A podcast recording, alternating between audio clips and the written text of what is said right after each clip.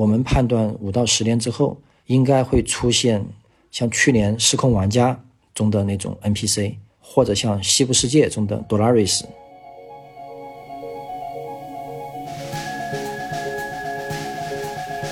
二零年六月份击败中国冠军的第二天，DeepMind AlphaStar 的队长就给我们发来邮件，特别吃惊。作为一个中国的公司，仅仅半年的时间，比他们小得多的，可能是几十分之一到百分之一的这种算力，就击败了人类的这个冠军。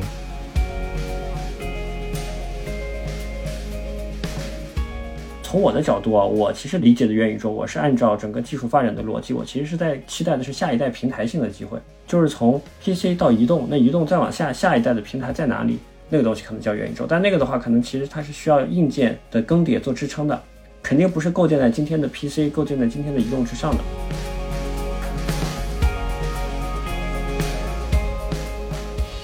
看到微软呐、英伟达呀，把宝马的工厂数字化，然后再应用 AI。就是在产业元宇宙这块，底层的一个核心技术呢，我们相信就是起源在做的这种通用智能，因为它训练过程就是依赖于游戏，依赖于数字孪生。亲爱的听众朋友，大家好，欢迎收听本期的创业内幕，我是主持人 Lily。本期呢，我们要聊一个最近呀已经火遍了全宇宙的一个话题哈，就是跟元宇宙和元宇宙相关的一些创业的机会。我们非常荣幸请到了全球领先的通用人工智能平台起源世界的创始人 CEO 袁泉袁总，以及 GGV 纪元资本的合伙人李浩军两位，跟大家聊一聊这个话题。好，大家好，非常荣幸来创业内幕。大家好，我是 GGV 的浩军，好久不见哈。这个因为咱们疫情期间，我们三个人其实是在三个地方，然后在录这一期节目，非常的不容易。我也特别感慨，因为其实这个世界已经在这几年之内变得非常不一样了。然后就连元宇宙、元世界这个话题也突然就像雨后春笋一样爆发出来。对这个浩军，我们好像看这个方向已经看了一段时间了。要不要你先讲讲 GGV 怎么看起源世界和元宇宙这样的一个生态和这样的一个创业的这个赛道吧？对，其实元宇宙这个概念，因为从去年开始就比较火啊。因为我们其实从 TMT 投资的角度来说，我们其实当一个赛道比较火的时候，我们一般其实还要去善于去分析说。这个火背后的一些核心原因是什么？驱动因素是什么？然后这个驱动因素之下，是不是真的能够承载一些有长期价值的一些创业机会和这个赛道价值？所以以前我们都有一些在移动互联网的时候，很多这个风口之下，其实我们都挖掘到了比较宝藏的一些公司和宝藏项目啊。所以其实从去年这个元宇宙火了以后，我们其实也是在认真在看这样一个时间点上，其实是哪些技术的结合，可能在当下可能产生了这样的一些新的一些变量。所以，其实我觉得这里面可能还是跟大的这个技术发展的一个背景有关吧。其实，移动互联网到现在，然后人工智能技术到 AR、VR 又有一个可能看起来这个在未来两三年爆发的可能性，再加上一定程度上像整个加密货币技术的一些这个推进，当然这里面也离不开像腾讯的全程互联网，像这个 Facebook 改名叫 Meta 大公司的一些推动。所以让元宇宙，我觉得从后台走到了前台吧。嗯，然后在分析这个机会的时候，其实我们还是比较理性的去看啊。其实，在这个概念之下，我们其实趋势看长，但是我们机会还是要看近期三到五年内能落地的是什么。我们觉得说，可能在一个行业是成熟的早期啊，其实它的基础设施应该是最重要的。所以我们认为，其实基础设施的投资在这样一个新的领域里面还是挺重要的。那说到其实元宇宙的基础设施的话，像这个做数字孪生，我们要做数字人，我们要做一个虚拟世界的一个这个应用场景，那可能像这个渲染技术啊，像 AI 技术啊，它可能都是面向未来整个 Metaverse 的一些基础设施啊。所以我觉得，其实从这个框架里面，起源所在的整个的这个决策隐形或者 AI 智能体的赛道，我觉得还是一个偏 Metaverse 的一个基础设施的一个赛道，我们确实还是比较看好的。嗯。谢谢浩军的介绍啊，对，说了这么多，其实这个我们今天的主咖还没有来得及做自我介绍。袁总，要不要您介绍一下自己和起源世界这家公司吧？我简单说一下，我自己呢，早年是在那个 IBM 研究院，然后做这个跟机器学习啊、个性化推荐相关的一些算法研究。一二年的呢是加入阿里，当时也是特别希望把这些和个性化相关的技术吧，真正在这个互联网在这种业务场景中去落地。啊，所以做了五年的这个在淘宝天猫从头把推荐团队搭起来，然后落地的这个工作。然后这之后呢，就是特别巧，那个阿尔法狗打败李世石的那个第二个月吧，在纽约举办了一次国际会议，当时我正好在现场听这个阿尔法狗的一座 David Silver 讲完他们背后的这个技术，尤其是区别于我们做了十多年的大数据和机器学习啊，就这种 AI 能够自己生成数据，并且通过这种左右互搏训练的方式去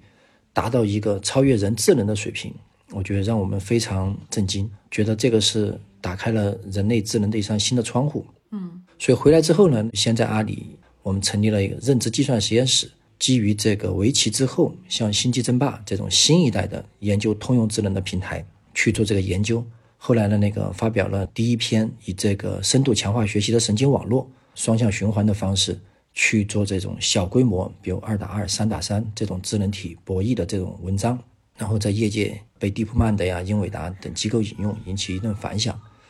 所以这之后呢，就是让我们思考，就是可能真的是阿尔法狗就是这个 AI 的这个拐点和一个里程碑。所以后来呢，就出来那个专门创业，在一七年的时候，嗯，就是成立起源世界，瞄准这种通用智能，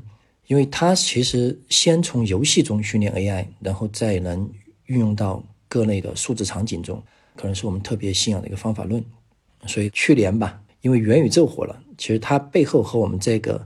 训练 AI 的技术方法论其实特别相像，就是在游戏中加速训练，然后再服务于现实世界或者数字世界，也是有缘遇到咱们那个 GGV 一起来参与我们这个项目。嗯，其实我觉得这个刚才袁总的介绍里哈，实在是太谦虚了，我还得再重点的 highlight 一下。其实袁总零六年他其实在 IBM 的时候是就做。个性化推荐这一块的，然后一二年加入了这个阿里之后呢，他其实就是千人千面千淘推荐系统的负责人啊。然后也就是大家今天看到，就是我们在淘宝上、天猫上买东西，比如说你浏览了一个什么，马上就会收到相关推荐，这一套算法就是由袁总和团队一起来设计研发的哈，非常资深。那我其实想问您一个个人问题，就是从 IBM 这种宇宙大厂到阿里这样的快速成长的独角兽哈，再到今天您去做起源，就三份经验，您觉得有什么最大的不同？我觉得也是很有意思的几段经历啊。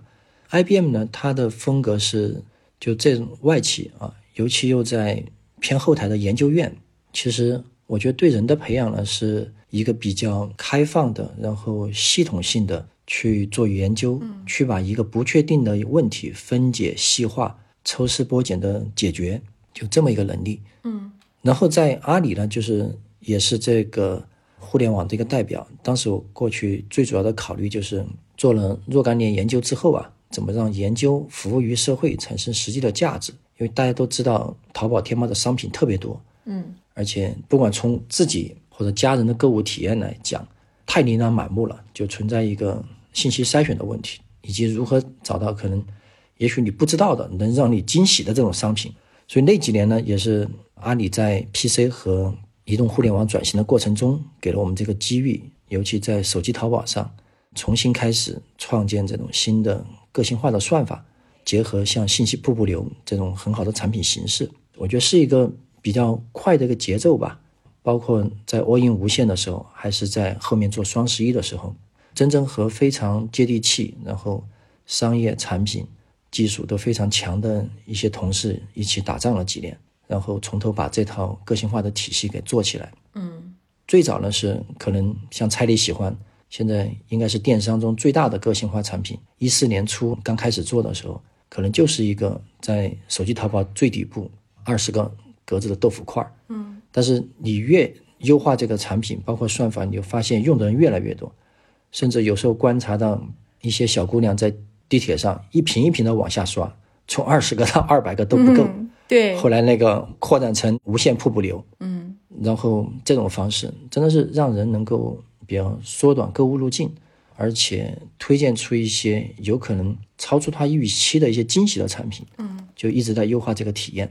后来呢，一七年出来创业这一段呢，我觉得就是一个可能更大的一个历练吧。因为之前在 IBM、在阿里都是偏技术，但是创业前三年呢，其实我们也基本上是强技术驱动，就是一定希望是在星际争霸这个平台上去研究和解决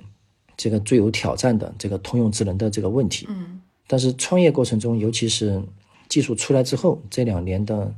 如何把技术能力形成产品能力以及市场能力这块儿，我觉得可能是对我们过去一个更大的一个历练。嗯，包括快速提升认知，快速根据市场和客户的变化去修正你的产品和技术路径。嗯，就是这块儿，所以我觉得几段还是从松到紧，非常不一样的一个体验。对，其实我听下来就是说，您其实是一开始是做科学家研究技术的，然后后来呢就要开始找这个技术落地的场景，到今天就是说已经发现了下一个增长点，就是像您刚才讲，就是在阿里的时候，其实能做的事情是说从 PC 端到移动端，所以抓住了一个机遇，用您的话说啊，但今天就是其实您再往下一个 Web 三或者是呃元宇宙的方向继续去走。这是真的是一个这个非常有前瞻性的一个考虑啊，就是那其实我们在一开始的时候节目里就介绍了，说起源其实是通用人工智能公司嘛。那其实我们大家对人工智能可能都非常熟悉了，您要不要跟我们解释一下什么叫通用人工智能？起源目前主要的这个产品的应用场景是哪些呢？嗯，通用智能呢，就是它英文那个全称就叫 Artificial General Intelligence。嗯，这个词呢最早是 DeepMind 提出来的。嗯。就是为什么叫通用呢？就是因为相对于我们过去做的比较多的大数据和机器学习，通常它是在已经有标注数据的情况下，比如说用线性或者非线性的模型去拟合历史数据，对吧？拟合过去的点击购买，这个算一类，就是说专用领域的一个应用。它其实，比如你换一个数据，换一个场景，可能你又需要重新去训练它。嗯，但是这个。通用智人工智能另外一个提法就是强人工智能，它其实希望解决的问题就是接近人脑的、具备通用性和这个举一反三的泛化能力的这个智能和技术。这个曙光呢，就是在 DeepMind，其实在 AlphaGo 之前，他们有一个工作，就是 AI 玩这个 Atari 游戏。嗯，啊，就一个 AI 就是能够玩几十个，从打乒乓啊、坦克对战呐，或者什么的。就是像素风的这种小游戏，其实就展现了这个通用的曙光。包括阿尔法狗第三代之后，就是拿这个打围棋的这个程序和模型，也可以去做象棋，也可以做别的棋类，嗯，其实也是这么一个通用性。所以这点呢，就是从我们早期做技术研究的角度，是最打动我们自己的。如果在有生之年，起源包括我们自己是能够对通用智能的这个实现，能够做出一些自己的工作。技术上的或者是产品上的，这个我们觉得非常激动。嗯，所以这一点呢，就是从《星际争霸》这个例子，我们过去几年的研究中也看到了一些场景，比如我们把星际指挥官这背后的这个大规模神经网络和模型迁移过去做别的游戏，比如说这个 MOBA，就类似于王者荣耀这一类，或者是像吃鸡品类，或者像别的这个 SLG 这些品类。这种模型设计本身其实不需要做太多的修改，它就可以去适配别的品类的游戏。嗯，包括我们最近那个的一个上线的工作，比如在战棋类游戏中，可能举个例子啊，类似于《三国志》，可能它有几百张地图，有几百个武将，几百个阵法。如果按照传统的这个机器学习技术，你其实很难用一个模型、一套算法去适配这么多场景。但是我们今天其实是做到了，就是用。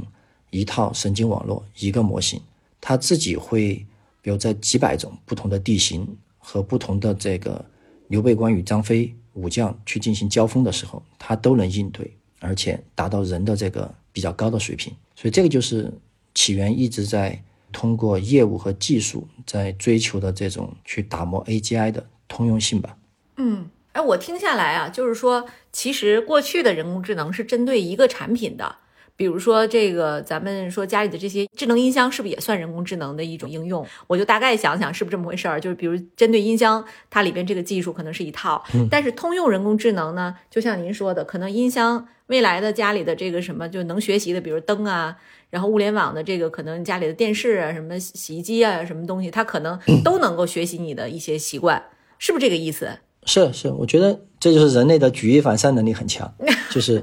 比如通常来说啊。就是音箱呢，它会针对典型的应用场景，嗯，或者日常生活中要和它交互的一些语言模板，然后去优化它背后的这个算法和系统，嗯，就这其实也是一种专用人工智能系统。包括我们过去做的，比如说淘宝上的这个猜你喜欢，它其实我们比如会投数年的时间，很多人去优化它的这个像用户留存呐、点击啊一些等等指标，其实也都是专门针对这个场景和这帮用户在进行优化。嗯，但是可能你换你换到别的平台，或者换到一个假设信息流推荐的一个领域，过去你所做的专门的优化，大部分就失效了。嗯，对，哎，其实您刚才讲到这个游戏啊，起源目前是不是主要的应用场景就是在游戏上？对，因为这个技术呢，我们其实来源于游戏，就是《星际争霸》，所以第一步最自然的一个延展也是先应用于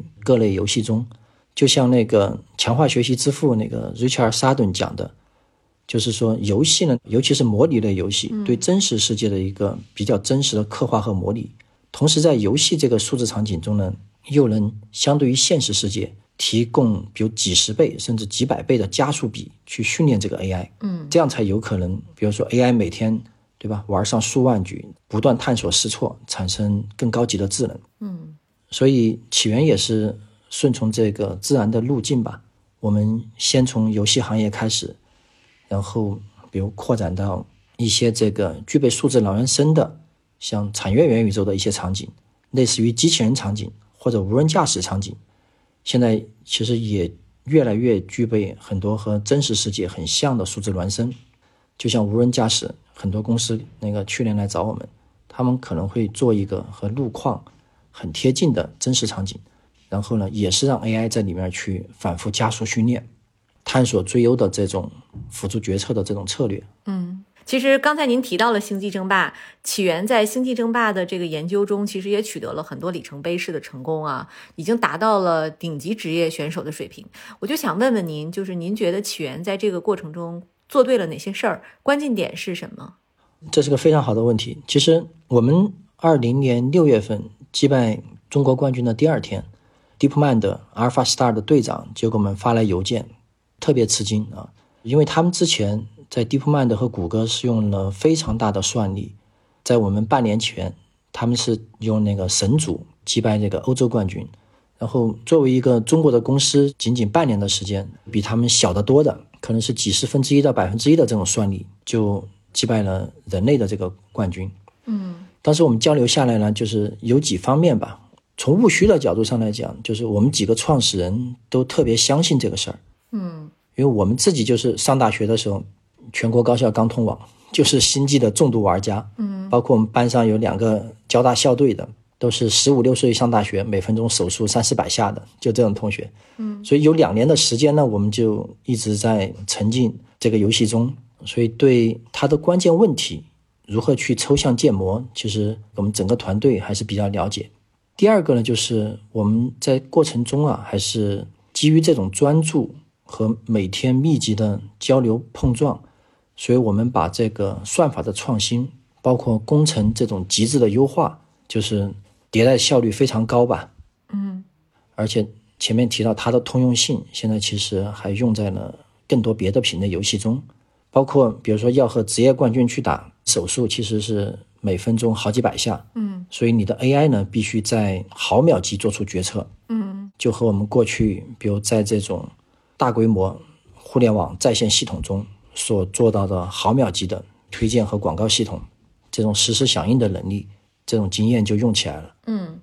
哎，对，其实浩军，我特别好奇，因为其实你不是 typical 在咱们 GGV 看游戏赛道的哈，对，你是怎么看到起源这个项目的？你怎么定义它？对，所以我就没把它其实当成一个这个游戏公司去看。就像我刚开始一开始提的，就是因为去年开始就花了挺多时间在看所谓的 Metaverse 和大的元宇宙的赛道嘛。在看这个赛道的时候，坦白说，就像刚才袁总也有提，就今天其实一般情况下，就好像以前移动互联网也是这样，就是当一个新技术出现的时候，这个新技术最好的试验体验其实是游戏，因为其实它对于用户去认知一个新技术以及这个新技术带来的反馈。它的那个用户群本身，因为游戏的用户群本来也都是偏极客为主，一般情况下，一个新技术最先的一波都是以这个游戏开始的。嗯，所以像元宇宙其实也一样，尤其是像去年其实有几个游戏火了以后啊，像原神啊什么的，它其实游戏本身它其实已经是一个虚拟社会，已经是一个虚拟经济体了。因为大家可能有身份、有角色，然后你在里面可能有职业，然后也有你的这个经济体系，对吧？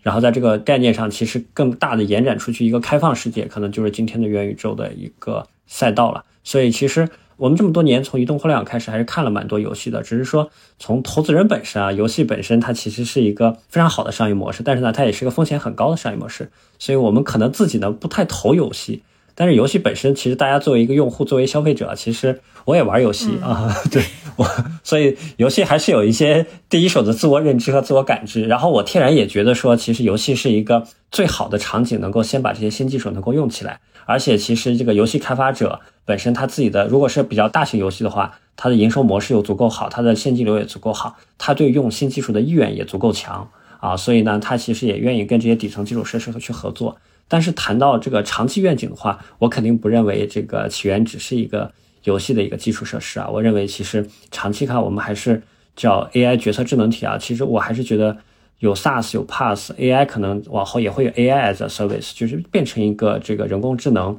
作为一项基础服务的一个基础设施。很多时候我们可能都需要这个智能决策，都需要人工智能服务的时候，我们都可以去调用这样一个服务，就好像今天的云服务一样，对吧？不用每个人都去建机房。然后盖个服务器才能开始开自己的这个网站和这个 APP，大家用阿里云、用腾讯云，其实就是变成基础设施了。那人工智能一定是往这个方向去发展的。嗯，对，其实浩军这一下解开了我的疑惑啊，因为我在这个公开的这个资料上去看起源的时候，很多时候大家去 highlight 的更多是他在比如在游戏领域的一些合作，但其实我们去理解起源，如果说把它当成游戏公司就看小了。起源是一家，就是像浩军讲，它其实是一个科技公司，是一个互联网的基建公司。特别是刚才讲到，就是像基于强化学习的智能决策呀，这样的一些非常高精尖的系统哈。这个哎，我其实也在市场上就是做了一些调研，就我发现，其实目前就是像起源所在的这种，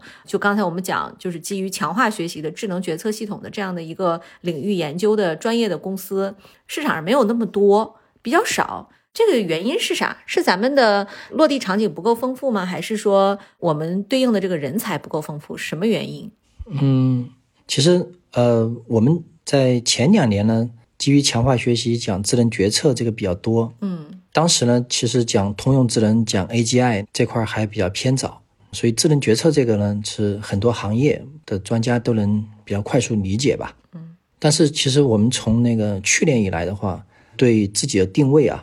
还是在这个通用智能这个事情上，嗯，就是智能决策呢是通用智能在现阶段的一个应用，嗯，不管是游戏中的这种陪玩类的决策，还是在这个像产业元宇宙，比如机器人这块的一些决策控制，我们觉得是一个应用。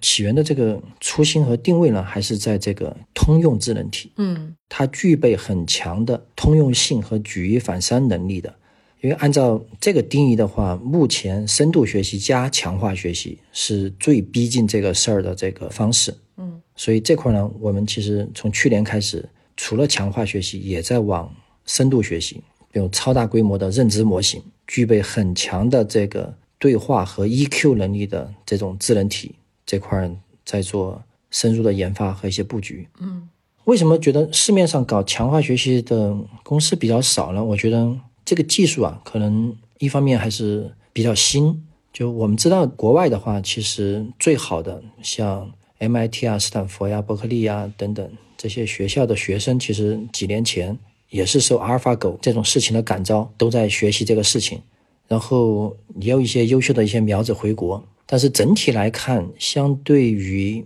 国内做 AI 的，像比如做视觉方向的。或者像做我们过去推荐广告方向的那个，可能人才会更多一些。嗯，所以这个人人才呢，确实是一方面。第二个呢，就是说强化学习的落地的场景。因为之前呢，其实大家知道，像最大的游戏公司腾讯和网易，可能也会自己内部建团队去做。这样呢，就是说对，比如我们作为第三方的这个 AI 公司，又是专注于深度强化学习赛道。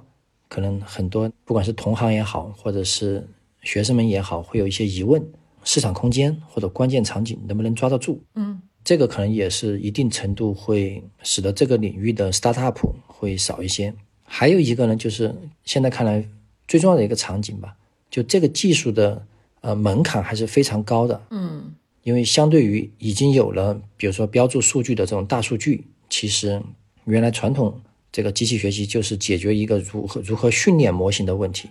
但是在深度强化学习这个赛道上呢，你首先必须得有基于大算力的一套系统和平台。嗯，你先解决源源不断的如何生成高质量的数据，这就是一个很有挑战的事儿。嗯，比如说很多游戏新上线之前，那个就没有用户数据，所以你如果第一步如果没有一个好的系统去生成高质量的数据，你就不可能训练出好的智能体。嗯，没有好的智能体，反过来后面的数据质量就越来越低。所以这一点上呢，其实起源也花了很多时间去建立这个平台和技术，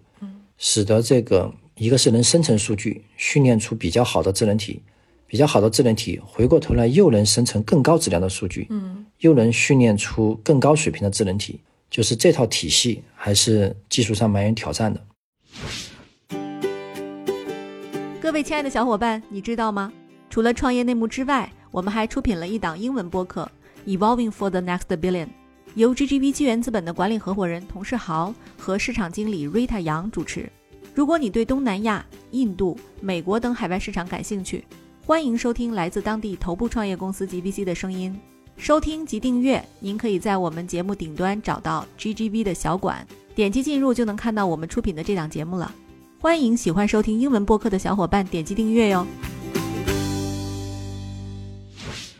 我其实知道，就是尽管目前来讲，起源最有名的还是在游戏领域的应用啊。当然，也是因为刚才其实袁总也解释了，然后浩军也解释了，因为这个领域它其实是有非常非常容易去切入的，它的数据也更充分，然后也非常容易合作。但其实说到这个游戏，我们不得不提，就是中国其实是有大的巨头在前面的，比如腾讯、比如网易这样的大公司，也有像超参数这样专注于赛道内的公司。就是起源应该怎么在这个领域做好自己的差异化呢？呃，我们觉得自己对最独特的基因还是在这个通用智能的平台和产品这块儿。游戏呢，就是我们现阶段发力的一个方向。嗯尤其是这个，比如和《星际争霸》这种比较有渊源的策略游戏，比如我们最大的那个一个游戏客户就是阿里的《三国志战略版》，嗯这个呢就是我们自己就是玩的最透的，就这种游戏上，其实创造的这种 AI 智能体这种陪玩或者是辅助游戏设计的这种价值就已经非常大了。嗯另外一块呢，就像我前面说到的，人工智能的其实终极目标就是这种通用智能，或者是创造人的这种认知决策大脑的能力。所以从游戏中呢，我们现在也在做这种开放世界 NPC，嗯。它就是这种三 D 的栩栩如生的，就是说能自己看清楚、识别场景啊，嗯。然后并且能够和人去交互和对话的这种 NPC，可能是一个数字人，也可能是一个动物或者是机器人。嗯这个核心呢，就是我们相信，从这种 3D 开放世界游戏中训练出来的数字人呐、NPC，它其实可以服务于多个行业和场景。嗯一方面呢，就是在这个三 A 大作或者是开放世界游戏中；另外一方面，比如说这种数字人，其实它可以用在这个像社交、教育，甚至是比如电商直播中，以至于这个，比如再畅想一下更远啊，比如未来在工作中，它能不能成为你的助理或者帮助你？假设工作场景就像 Meta 的那个 Horizon Worlds 一样，也一步一步的元宇宙化、数字化之后，有这种 3D 的沉浸式的智能体，它在里面能够看懂你，能够知道你，比如说某时某刻工作上遇到了什么问题和困难，然后有针对性的给你建议或者辅助决策的能力。嗯所以呢，我觉得我们立足于游戏吧，但是从里面训练出来的这种具备通用能力的智能体或者是数字人，确实是在很多行业都有很大的想象空间。对，嗯，袁总，我们其实听下来，其实这是一个非常宏大的场景哈，就是您刚才讲到的，据我所知，其实起源已经有了，比如说像咱们刚才讲的这个像虚拟有人的这种陪玩儿，或者是我们那个现在市场上已经有的一些虚拟偶像，是不是我可以假设，就是未来就这种虚拟人物、虚拟偶像这些都可以是我们服务的对象，他们都可以用我们的这个智能决策系统来做开发。对，可以从这个角度讲，但是我们还是专注于通用智能，或者是最核心的这种数字人的认知决策、认知和决策这种 AI 基础设施这么个定位。所以后续呢，确实也会考虑，比如说和一些做，比如虚拟人这个外形呐，或者是感知方面比较好的一些公司合作，然后形成端到端的能力，去服务这种多个行业。对。我其实特别感兴趣啊，就是我们的技术研发团队是一个什么样的构成？因为既然我们做的这个事情其实很超前、很顶尖，那我们的这个人才是如何获取的？您在团队中更看重人才的什么素质？其实做 AI 的，不管是技术还是产品还是应用落地啊，这个人才还是非常关键。所以这几年呢，起源还是凝聚了不少国内外对通用智能这个事情感兴趣或者相信。的这么一群人，嗯，因为整个通用智能的彻底实现可能是十年、二十年后的事儿，但是现阶段呢，就愿意投身在这个事儿上，相信我们逐步在产生这个产品和业务价值的这些同学，有来自于像伯克利啊、港科大呀、UCL 啊，或者联邦理工啊，嗯，啊，包括国内这些高校的同学，所以我觉得还是特别有幸，通过这几年的创业呢。起源是形成了自己一定的人才观吧，就适合我们现在这个事情的最好的这种人才呢，就是我们说的这个，就是心里有火、眼中有光的，嗯，对通用智能这个事情，服务于消费元宇宙或者产业元宇宙，真的是有热情，就甚至能够去点燃别的一些同学的人啊，这个是我们说的这种 S 级的人才，嗯，另外呢，就是在基本功，其实我们越来越看重可能是这个人的。Raw talent，基本素质，嗯，是否有创业的心态，是否能够拥抱变化，快速去试错和迭代，嗯，我们觉得一个组织的核心能力，就像训练智能体一样，能够快速反馈、试错、迭代，然后从而不断探索到一个最优策略的一个能力，可能就是这几方面吧，嗯。那其实我今天就特想问问啊，就是以现现在我们起源其实有非常强大的技术能力，也有一定的这个落地场景，在游戏啊什么这些领域，就是未来在元宇宙这边，您是怎么想的呢？其实起源和元宇宙还是挺有缘分的。嗯，其实一七年我们注册公司的时候，首先定的其实是 Inspire，我们希望这个随着 AI 能力的不断的提升，它能够去辅助人，能够去启发人。和陪伴人，所以是定的 inspire 点 AI，翻译成中文呢，差不多就是起源。但是发现这两个字已经被注册了，嗯，所以后来为什么我们加上世界两个字呢？就是前面说到的这种深度强化学习训练 AI 的方法，它其实就依赖于先需要有一个数字世界，可以是游戏，也可以数字孪生，也可以是这个仿真环境等等。嗯，后来那个元宇宙火了之后呢，有的。那个朋友开玩笑就说：“你们如果把‘起’单独读，后面‘元世界’单独读，嗯，那么就是‘起源世界’啊。嗯，我们心目中的这个元宇宙呢，其实分成两大块儿吧。嗯，就是类比于，比如说微软在这个产业元宇宙和消费元宇宙这块这个布局啊，就游戏这块呢，是我们说的这个消费元宇宙，就是它从游戏啊、互动娱乐，包括。可能会延展到教育啊、社交，这个可能更多的是和个人消费者相关的。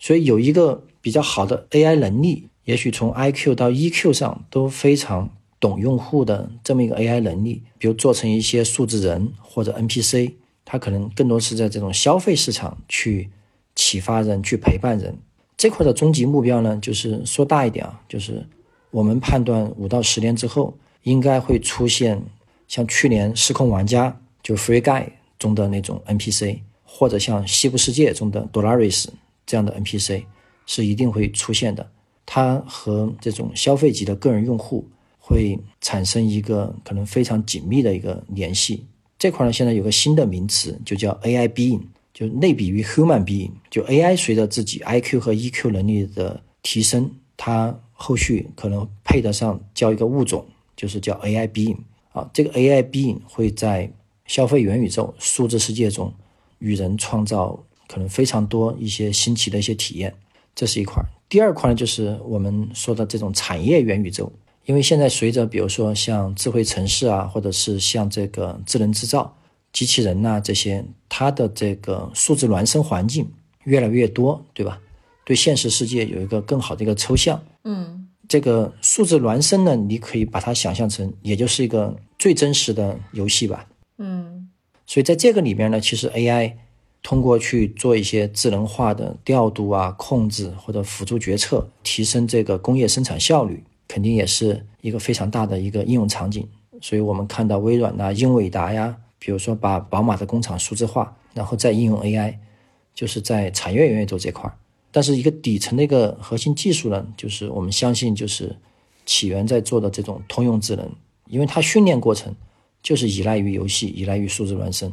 所以它产出之后呢，也是能比较自然的，就是在消费元宇宙和产业元宇宙中创造出比较大的这个社会价值和商业价值。嗨，各位小伙伴，告诉你一件很重要的事情：创业内幕的听众群已经开通喽。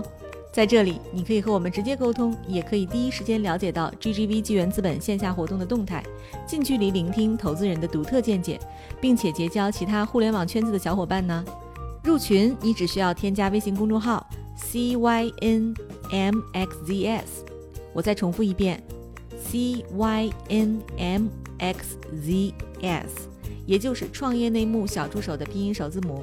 并在好友请求中标注“创业内幕”。接下来，小助手会帮助你完成入群操作。我们期待你的加入。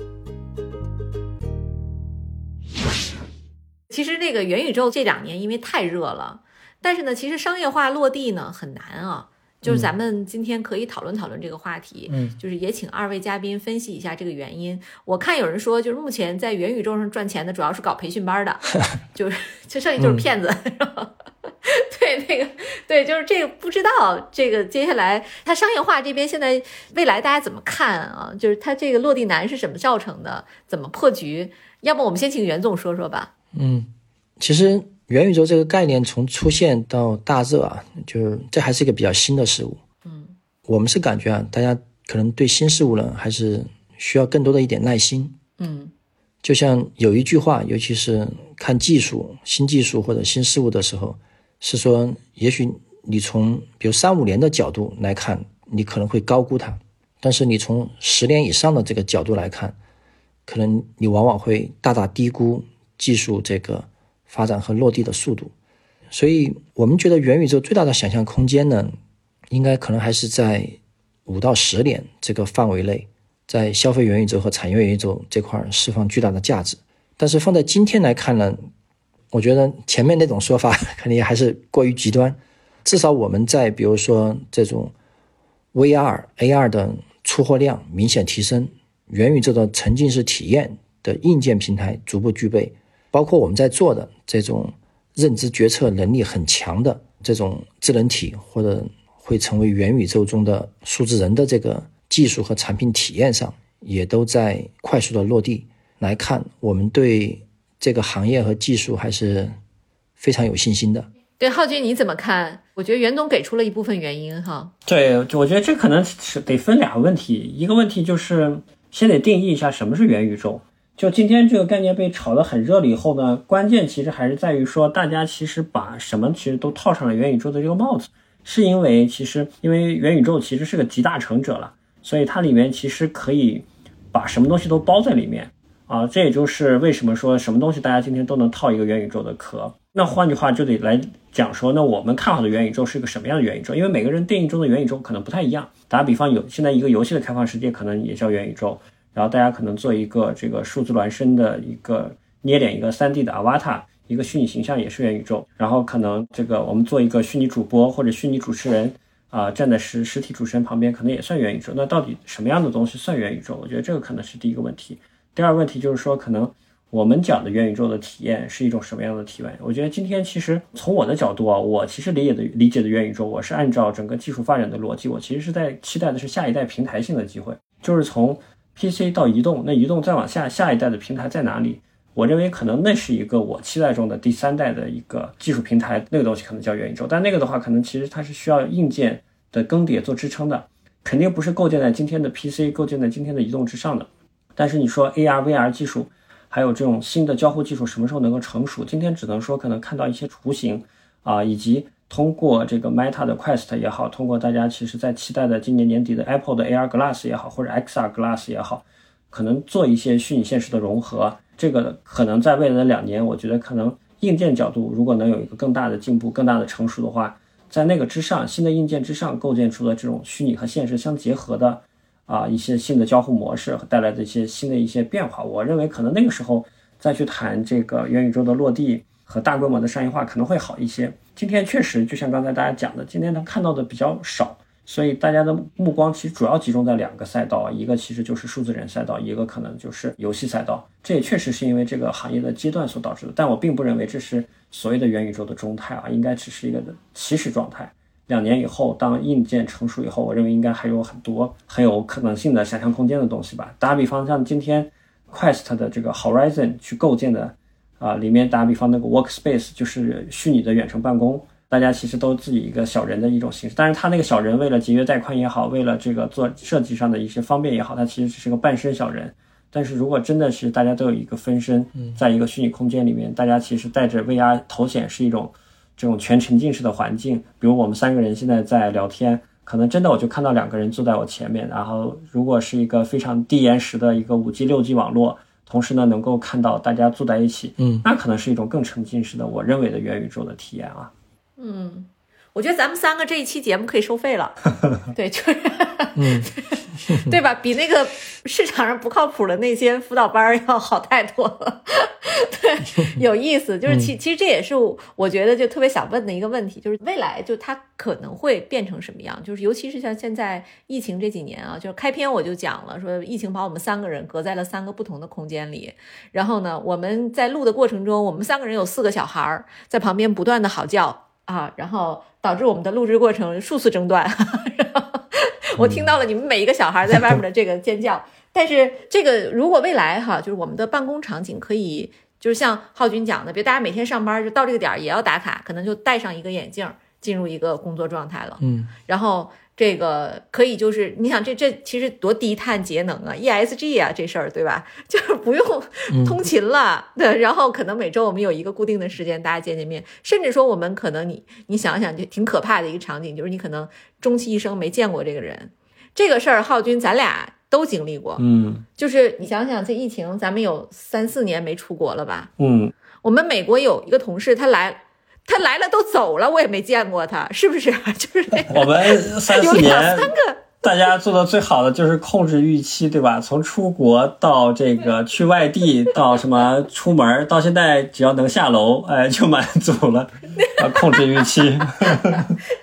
对你再隔离一段时间，你说浩俊你下楼吧，说我不去，对吧？我，不相信下楼，就想在家里。真真的能下楼了吗？对。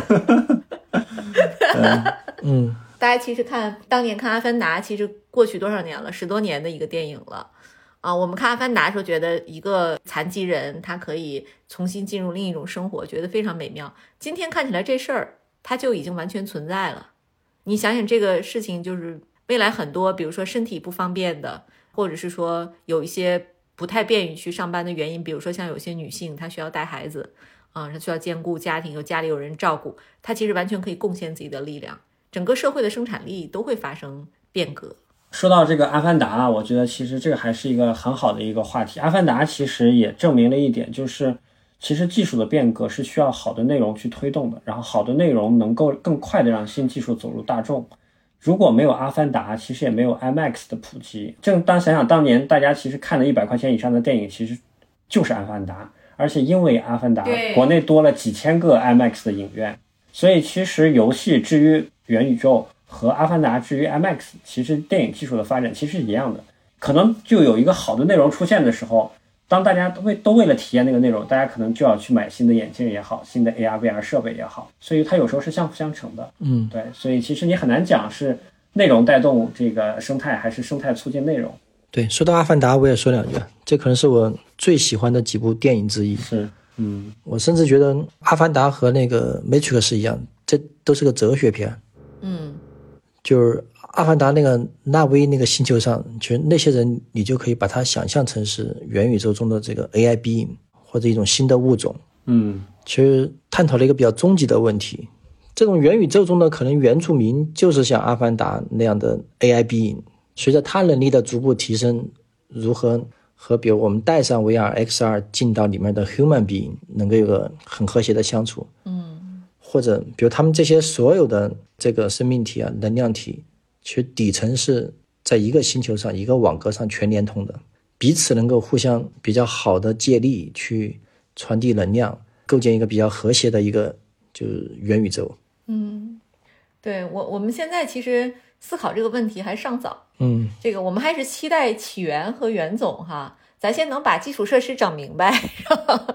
对对，然后咱这个能够有这个人就真正能做智能决策的这样的一些这个 AI being，它真的可以有雏形啊，它就将来其实可以帮我们其实做很多更理智的决定啊。然后就像您说，我们能不能就是跟他和谐的共生？那个这一，我觉得我这辈人看不着了啊，有机会，啊，是吧？大概率事件吧，我们判断应该是大概率事件吧。啊，哎呦，那太幸运了啊！对，就我也很期待这一天啊。其实我我有时候看我我家女儿，我其实都觉得我们是两个时代的人。首先，她和我在获取知识上已经有了极大的不同。她她四岁半，我不知道浩军，你们家孩子现在是不是上网课呀？呃，他没上，但是呢，这个因为天天在家没事儿干，然后他的同学们都在上火花思维，所以最近也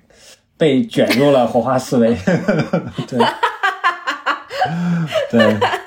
这火花绝对是一个卷人的利器，对它都不是对卷，前滚翻，对对，它太吓人了。那我对身边，但凡是那个高知妈妈，全都上火化。嗯，那个袁总，你们家老大肯定是上的，因为他上小学了，是吧？嗯嗯，对但我女儿四岁半，他们幼儿园是有网课的。他是要求他，就是其实现在是要上网课，他就每天早上到那个点儿，他早上起来高高兴兴的，然后到那个点儿就坐下来，然后我看见他非常熟练的可以打开他的那个 iPad，然后点进去那个 APP，然后点进去怎么操作，一步两步的。嗯我我女儿是不认识字的，但是呢，他就是对于先点哪个再点哪个，他顺序是知道。但你看完你就觉得很神奇，就是你想想我们那个年代获取知识和他们已经不一样了，就他们对世界的理解和我们都不一样了。他们就可能是真的是未来就就是经历在数字孪生那一代的人。嗯反正我还是很期待啊，这个技术能对我们人生活带来的重大的变革。那最后其实给抛给二位一个问题吧，就是其实有很多想深耕元宇宙的这个创业者啊，就是二位对于这个领域的创业者有没有什么一些好的建议？从我自己的角度，让我来想这个问题，我自己思考最多的其实还是说平衡这个技术愿景和产品化和商业化之间的这个平衡本身是最难的，但是这又是必要的，因为其实肯定作为企业家，大家都是有 vision 的、有愿景的人，但是同时我们还是要能够利用技术来找到合适的场景，然后能够赋能，对吧？然后能产生商业和社会价值。这个中间到底落地的点在哪里？那个平衡点在哪里？怎么样在这个所谓的商业和这个技术之间找到这个微妙的平衡？我觉得其实是最难的。所以其实，嗯，让我说的话，其实这个创业本身，我觉得其实还是要找到那个好的那个切点，然后有好的落地的场景，然后这个场景能够突破，突破了以后呢，才能够让更多的人去做这个认知。大家有了认知以后，你才有机会去迭代也好，或者去拓更多的场景也好。所以我觉得其实就是还是落地的能力吧。嗯，哎，对，袁总，你当时回答这个问题，你觉得你说服浩军了吗？商业化这个问题？我觉得算部分吧，但是我希望更多的说服是体现在每年的数字上，对，嗯，这是是这就是我们爱听的答案，哎是吧？对鼓掌，鼓掌，鼓掌。对对，数字说话，等等着收年报吧。对我对，对我补充一点吧，就是其实我也想讲，就是落地的路径这个问题，因为元宇宙啊，或者是这个通用 AI，其实都是一个比较中长期，可能很大很那个重要的一个事儿。那确实你需要看五年、想三年、做一年，所以这个过程中确实随着技术的进步，每个阶段能解锁的场景和应用，就这块儿可能还是需要各位创业者有个非常深入和透彻的一个思考，就是在进入这个赛道，就包括你能真的创造的一些核心的价值，适合自身的一些团队基因的一些切入点，真正能够，而不只是这个风潮来了，能够在每个阶段能够产生的一些核心的价值，这个可能还是需要更慎重的考虑。对，就是创业，大家不要跟风，要真正思考它能不能带来价值。这个价值是给，比如说给你的用户的，然后给这个生态的，还是给投资人的？啊，如果说，呃，你只是有一个非常好的 idea，然后身边所有人都在做，但是呢，你对价值并不清楚，这时候就不要盲目出手哈。对，感谢二位今天的精彩分享哈。然后我们最后再问问吧，就是袁总，这个我们都知道起源现在做的非常好哈，而且有这个非常大的国际化的这个视角，然后在这个整个元宇宙中呢，又属于非常超前的这个高科技公司。您现在还招人吗？然后招什么样的人才？招啊，那个我们其实我觉得还是两方面吧，一方面就是因为你认同这个赛道，认同元宇宙，认同我们在做的通用 AI，有热情。就是心中有火有志趣，嗯，这个其实能帮助你在创业过程中克服很多曲折和一些问题。第二个呢，就是说你的基本功还是要比较过硬，不管是技术能力、产品能力，或者是综合素质、市场能力等等，这种基本素质要比较过硬，然后能随着公司一起。虽然创业的过程中大家都会趟坑都会交学费，但是能从这些中快速成长和迭代，嗯。所以那个，对我觉得客观的讲呢，起源在成为更好的起源的路上，希望认同这个事情的，就是志同道合的一些朋友，就是多交流或者有缘加入。嗯，好，听完这期节目呢，大家如果对起源世界有兴趣的话，可以在各大招聘网站上搜索“起源世界”，启发的启，纪元的元啊，然后这样就能找到公司的一些招聘的这个人才的需求了。欢迎大家积极的投简历哈。本期节目呢就到此结束了，欢迎大家呢在我们的各大播客平台上来积极的评论转发，然后我们会从评论中呢挑选出五位这个我们今天的这个听友，然后由起源世界送出他们的一个小的手办。好，谢谢大家。好，那我们下期再见啦，拜拜。嗯，谢谢大家，拜拜，拜拜。